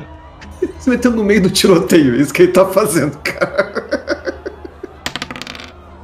Cara, você se mete e, e ali tá, tá ouvindo assim, pum, pum, as balas voando, mas obviamente você tá agachado. Tem umas balas que batem ali naquela contenção ali entre a arquibancada e a quadra. É, você se abaixa e você nota que é um aluno do segundo grau e ele tá respirando, cara. Ele levou um tiro, só que assim, é um tiro no tronco. Você tem algum ponto em medicina? Tenho. Faz um teste de medicina então, cara. Vamos lá. Olha aí. Cara, você você sabe o suficiente pra notar que eh, sem uma ambulância nos próximos 5 minutos essa pessoa, esse garoto vai morrer. Valeu, queridão. Deu merda já pra ele. Suas últimas séria. palavras, colega. Não, porra, eu vou pegar. Deixa eu ver aqui. O, a galera correu pra, em direção ao campo. É como o movimento tá na direção contrária da saída, eu vou tentar pegar esse garoto e levar a saída lá do outro lado. Tá. Ou se, ou se eu achar que compensa mais, tentar fazer um primeiro socorros ali pra ver se ele resiste mais algum tempo. Entendeu? Fazer pressão no, no- no ferimento, amarrar alguma coisa, sei lá. Cara, você sabe o mínimo que é. Talvez você consiga mais tempo de vida pra essa pessoa assim, cara. Enquanto você tá vendo isso, Ulisses, o que, o que, que você tá fazendo? O- os outros dois da nossa escola estavam indo naquela direção e eles ainda estão sendo o foco do tiro. Eu interrompi o pessoal de, de pular ali e a gente tá aqui ainda. E eu tô agora de olho no, no Tobas ali, que vai tomar no Tobas já já. Olha, olha o respeito. Beleza. Vitor, você. Ah, a merda agora. A gente morre na sessão zero. Pô, pô, pô, é, mané. Isso é foda. Vai ver, a ideia é essa. Eu vou, eu vou um pouquinho na direção dele pra falar naquele estilo volta, caralho. O que que. Entendeu? Vocês escolheram Ah, ficar no... Eu imagino. Uma aventura de espectros e a gente não sabe, entendeu? A aventura começa quando a gente morrer. É, é, Pois é, é. Outro... As três mundo. meninas, elas estão gritando várias coisas que vocês não estão entendendo. Elas estão gritando desde Tebas, volta! Até vamos dar uma volta por ali, a outra vamos dar uma volta por aqui, não vamos ficar parada, a outra não, vamos sim. Tá, tá muito Finge, finge de morto que é melhor. Caralho, não, não, eu vou fazer merda. Hum, Foda-se, vou fazer merda. Vou fazer merda. É, É isso, é isso. A gente joga RPG pra isso. eu imagino que É, no, pô. ch- no, no chão, no- nos lugares, tenha vários copos, sujeira, lixo, essas coisas assim. Tem, tem. Vou tentar ver se eu acho uns copos com refrigerante com líquido ainda. Vou cato um e vou tentando encher enquanto vou indo na direção aqui pra cima. Vitor, quando você corre até ali enchendo o copo, você vê o Conde. E ele tá apontando pra cá, chamando vocês. Chamando a gente ou chamando qualquer pessoa que estiver viva correndo? Qualquer pessoa que tiver vindo, mas entre. é, Vocês são os mais afastados. Então ele tá mais preocupado com vocês porque vocês são os que estão mais longe. Tá todo mundo saindo menos vocês, entendeu? Tudo porque tem um arrombado que gosta de ficar no fundão, porra. Pô, vocês foram lá pra trás, Ó, mané. mas- Caralho. Se a gente ficasse uma fileira mais pra frente, tava na área de tiros. Então você tá enchendo o copo e andou e foi isso que você fez, basicamente, né? Tá, o Alisson, ele, não sei, ele parece que ele achou que você tá correndo pra salvação e ele vai junto. Tipo, ele vê que, ah, entendi, entendi, ah, ele, vamos por aqui, acho que tá liberando aqui. E realmente parece que tá liberando aqui. As meninas vão atrás do Alisson, mas abaixadas não estão, estão tá todo mundo meio que abaixado. É. JP, que, que você vai fazer? Eu tô com a bola, né? Então, porque eu, Tá era, minha ação, era a minha ação já anterior já. Eu vou dar uma bolada no cara que tá mais perto aí. Pra ver se ele larga a arma, tentar acertar no braço, assim, pronto, tá ligado? Cara, rola uma destreza, mais o seu esporte, vai. Esporte sem a. sem o. Não, sem futebol. Não, é, com, com o futebol, né? normal, é. Só que você vai mirar pra tentar fazer o cara largar a arma, então você vai tentar bater na mão dele, é isso? Ou no É, tronco? no braço, né? No braço. No aqui. braço? Tá. Então você joga tudo que você vai jogar aí menos dois, tá? Tá, então peraí. É 5 com destreza 4, 9. Mas eu ganho mais um de esporte ou mais dois de esporte? Eu não lembro. É mais um, Mais você um, tem mais um. mais é um. 10 menos. Bota menos 3 porque você tá numa situação muito merda pra você acertar isso, cara. Então joga 7 dados ao invés disso, tá? Tá, menos 3 então. Dois sucessos. O que ele tem que fazer é resistir esses dois sucessos. Então ele vai jogar. Que pariu. Nossa senhora. Macete! Desgraça! Maceteiro, maceteiro. Eu joguei 4. Tirei 4 sucessos. Pô, brincadeira, rolou um milhão de sucesso de novo. Era pra ter. Cara. Você quis fazer o gol no ângulo, era pra ter chutado, bateu onde bateu e tá tudo certo. É, mas é, pelo menos a distração vai dar. Depois disso eu vou correr, pô. Beleza. Cara, você bica e olha pra ver o que aconteceu ou bica e sai correndo sem nem olhar É. pra ver o que aconteceu? Igual, igual o Ronaldinho Gaúcho, chutou, olhou pro outro lado e vazou. É isso aí, pô. Biquei, saí correndo. Você não vai conseguir mandar os 13 metros pra aí porque você vai ter que pular isso aqui. Esse portão tá fechado. Ah, tá? tá bom, não tem problema, pulo lá. Cara, vocês veem isso, ele chega e pega a bola, ó, dá um bicão. Cara, a bola pá, bate assim no, no- na costela desse cara. E ele olha, vocês veem ele olhando. É porra! Só que na hora que ele olha, o, o, o JP já tá meio que saindo. E o resto da galera, foca aqui, foca aqui, caralho, foca aqui. E pá, pá, continuam tirando. Uma obra, não sei, de um milagre, essa pessoa que tá com você, Tebas, até agora é a única pessoa que caiu com uma bala perdida. Tem muita bala atingindo parede. E Tebas, é você. O que você vai fazer? Vou pegar essa pessoa que tá ferida e partir lá pra saída, pra tentar socorrer ela o mais rápido possível. Ou pelo menos, sei lá, entregar pro, pro conde, né? Você acha que você pode tentar pelo menos estancar o sangramento e ajudar um pouco mais? Você vai tentar fazer isso? Então, vou tentar, vou tentar um primeiro socorros ali pra segurar mais tempo. Então faz um teste de medicina. Ah, cara, você consegue até rasga o, o uniforme dele, como é que você faz? Você rasga o seu uniforme? É, pode ser. Com a minha camisa mesmo, eu tiro ali, rasgo, né? Formo como se fosse uma tira grande e amarro em volta ali do, do ferimento, fazendo pressão pra tentar segurar um pouco. né? Na verdade, eu uso os dois. Eu pego o uniforme dele e o meu uniforme. O meu uniforme eu formo como se fosse uma tira e o uniforme dele eu faço uma trouxa de pano pra fazer a compressa em cima. Eu Tá. comprimo e passo essa tira de pano amarrando pra poder estancar o sangramento. É mais ou menos o efeito que seria de alguém ali segurando. Entendeu? Ah, você faz isso, o resto do pessoal chega. A galera tá mandando você correr, mas você termina isso. Cara, beleza. Vocês conseguem isso.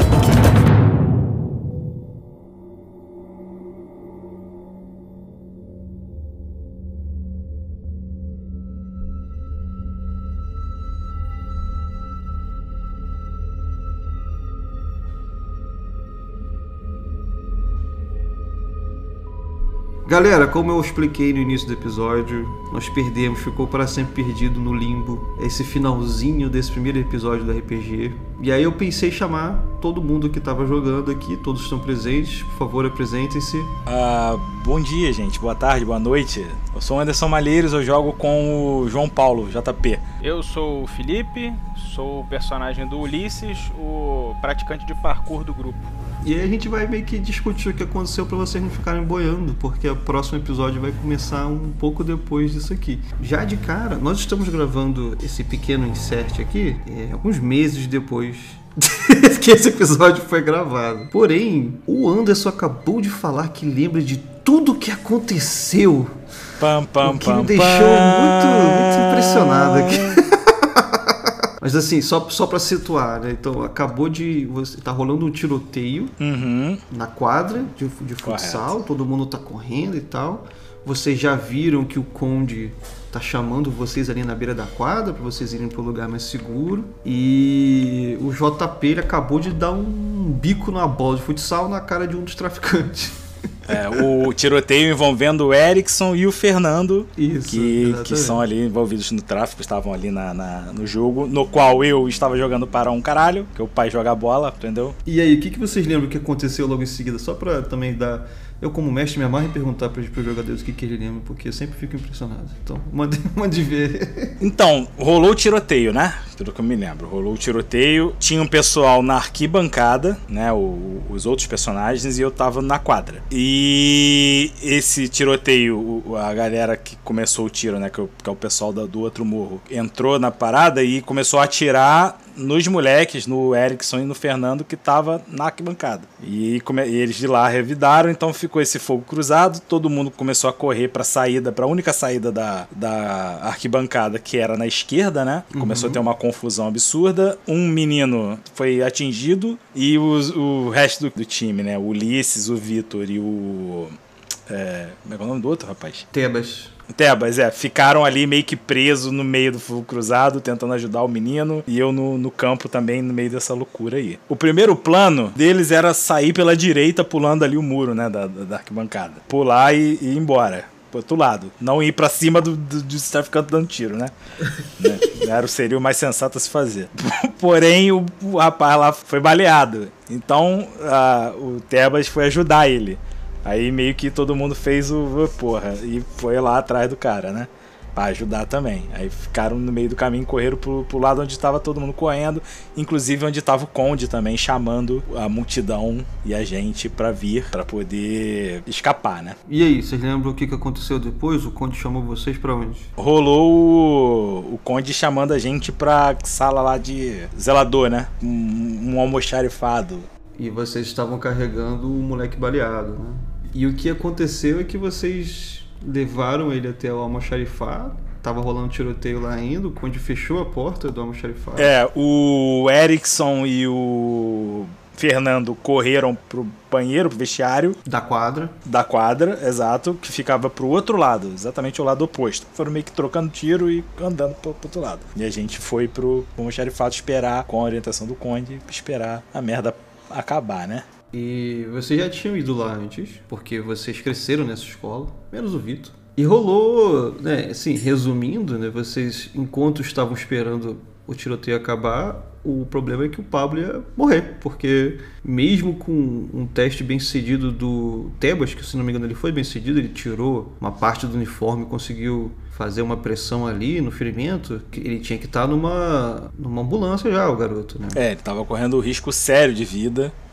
A gente fez o que podia ali, né? Tentando procurar um, um kit de primeiros socorros ali e fazer o que dava. E se eu não me engano, acho que o Vitor encontrou, né? Sim, encontra sim. Ele tira um sucesso lá alto e encontra. Acho que ele tirou o primeiro crítico É, foi uma parada assim. do, do jogo. Consegue achar o kit de. Pra, pra variar, o primeiro crítico ele foi, ele gastou dessa forma. O cara mandou bem. E vocês acham que vocês viram o primeiro. É, quer dizer, não, não pros personagens, porque os cada um de vocês acredita já ter tido uma experiência sobrenatural, mas Sim. no jogo é a primeira vez que há um. Contato de primeiro grau. O Conde cura né, o moleque, né? O Conde imbuído no espírito do, do vovô do Jack Chan. Mandou lá um, um Mobuga fez de tal lá. É meio, a cena é meio grotesca, que ele enfia o dedo no, no buraco da bala, Pra tirar a bala, né? tira a bala com a mão, enquanto ele declama, reza lá uma parada numa língua que a gente não conhece. E um detalhe, que se eu não me engano, eu posso ter esquecido, que aqui tá, aqui é tudo ao vivo aqui. Hum, Mas o, o Arisson, um amigo de vocês que lê mãos, uhum. e ele pegou no sangue do garoto enquanto estava sendo curado, e quando ele olhou para a própria mão, ele viu que o sangue, o caminho que o sangue fez, fez um, um- umas retas assim que pareciam um trovão. E aí vocês ficam esperando, tá rolando tiro pra caralho, até que O Conde fala: Ah, eu vou dar uma olhada aqui pra ver se já parou, se não já, porque as garotas já estão meio desesperadas também e a polícia não vai subir ali, nem, muito menos a ambulância. Mas aparentemente o Pablo tá ali estável por causa dessa, dessa ação do Conde nele ali. e vocês ficam meio que entediados, né? Sem o que fazer, né?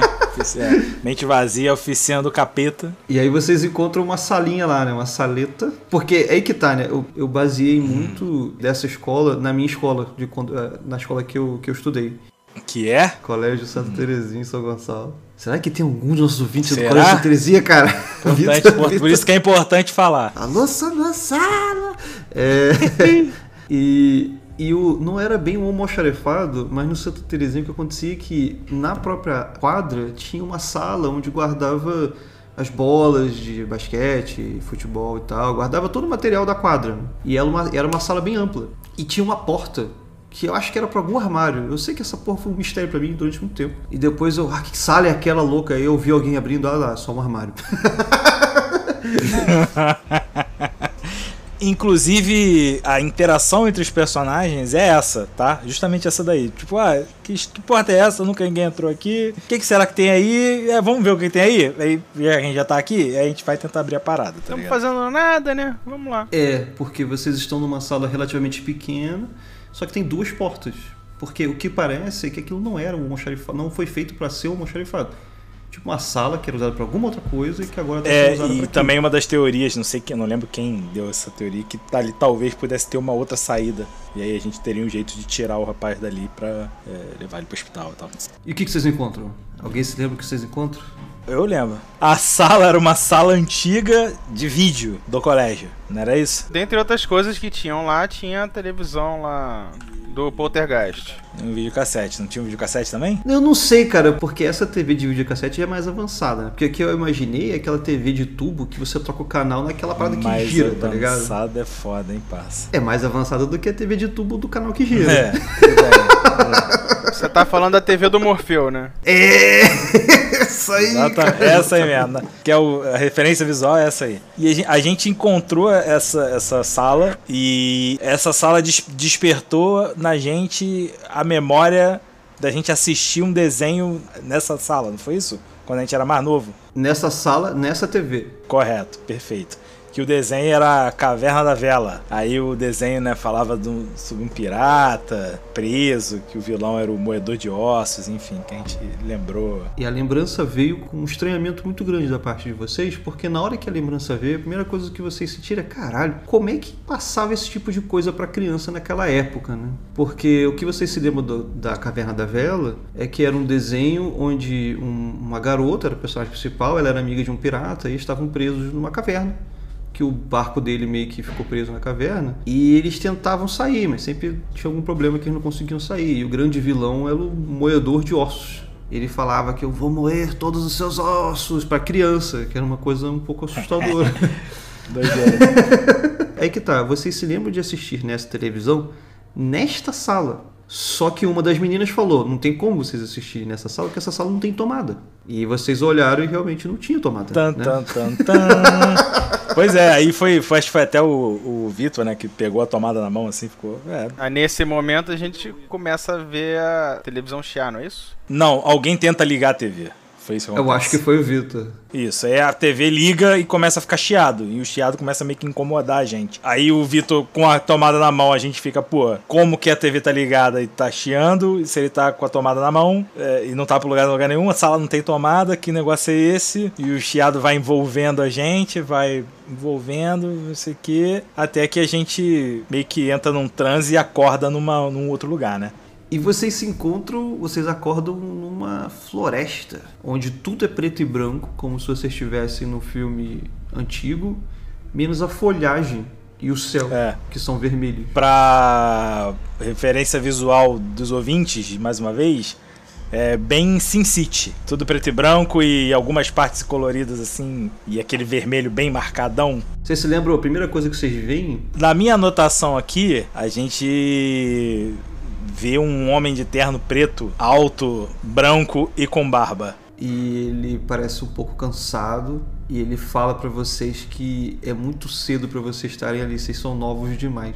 Eu acho que ele, ele some, né? Antes dele sumir, surgem criaturas da, da floresta, que são criaturas né, como se fossem sombras encarnadas, assim, espectrais, como se fossem como se fosse um, um ser humano, mas todo todo feito de sombras. assim, Você não vê um detalhe da pele dele, ou nenhum detalhe, você só vê os olhos que são vermelhos também. E essas criaturas flutuam assim um pouco acima do chão. Têm umas os finais dos dedos delas são afiados. E esse cara de terno, ele coloca a mão dentro de uma árvore, ele a mão dele simplesmente penetra o tronco de uma árvore, volta de lá com uma arma, se não me engano, uma lança, e mete a porrada nessas criaturas. Ele, as criaturas, ele acerta uma, acerta outra, elas viram pó, mas aí outra criatura surge e aí ele fala: Eu tô muito fraco, não vou conseguir lutar contra ela, mas eu acho que vocês conseguem. O clássico se fode aí, essa pica não é mais minha. E ele vai embora, deixa vocês de frente pra esse bicho aí. Aí começa o primeiro combate, né? Começa, porém, a gente já tem a gravação do combate. Então isso é tudo que, que os ouvintes precisam saber. A parte das vozes e sussurros que a gente escuta na floresta é, é, é antes disso? Ah, isso também faz parte da discussão da floresta. É, verdade. É, então, quando a gente chega na floresta, a gente começa a escutar um monte de sussurro. É como se fosse um, o chiado da, da, da TV. Tá meio que como white noise ali na floresta. Mas só quando a gente começa a meio que prestar atenção, a gente vai entendendo que não é um chiado, é um monte de sussurro alto assim. E a gente consegue entender mais ou menos cada um. Que, Tipo, vai falando que você é apenas uma criatura inútil. Você não tem valor nenhum. Você não aguenta a canção do trovão. Muito bem lembrado. É, faz parte da descrição dessa floresta. E é isso, foi um bom momento pra parar, pra deixar vocês bem tontos. Sem saber o que está acontecendo. e agora é, continua escutando cenas do próximo episódio.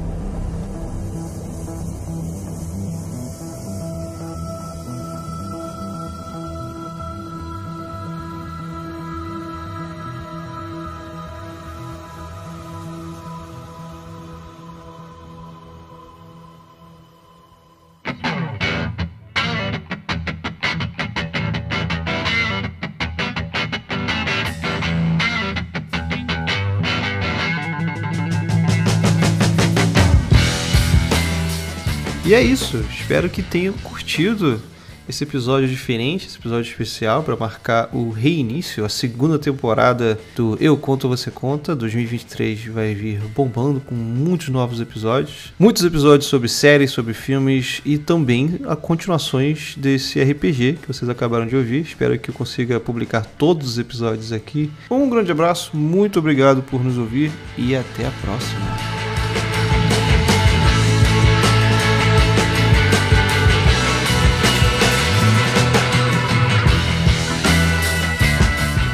Cara, o Bruno era a única pessoa que com 16 anos, sei lá, aparecia na, na, na sala com café na mão, com cara de sono. Porque ele pegou, ele pegou o copo de café na sala dos professores. Que absurdo, eu comprava na cantina. Só às vezes eu roubava na sala dos professores.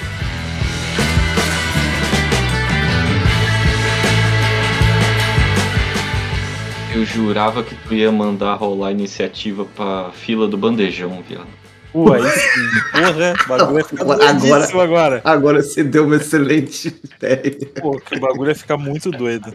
Que pariu.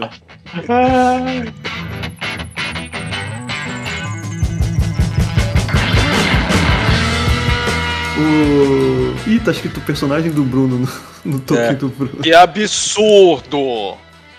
Sentindo que não era pra eu jogar. Não tem acesso às paradas, tem vendo? nome no personagem, tá Tá foda. mudado, já Não reclama, mudei. reclama não, o meu era personagem do Pedro. Caralho. tá no lugar do Pedro. Integral abaixo.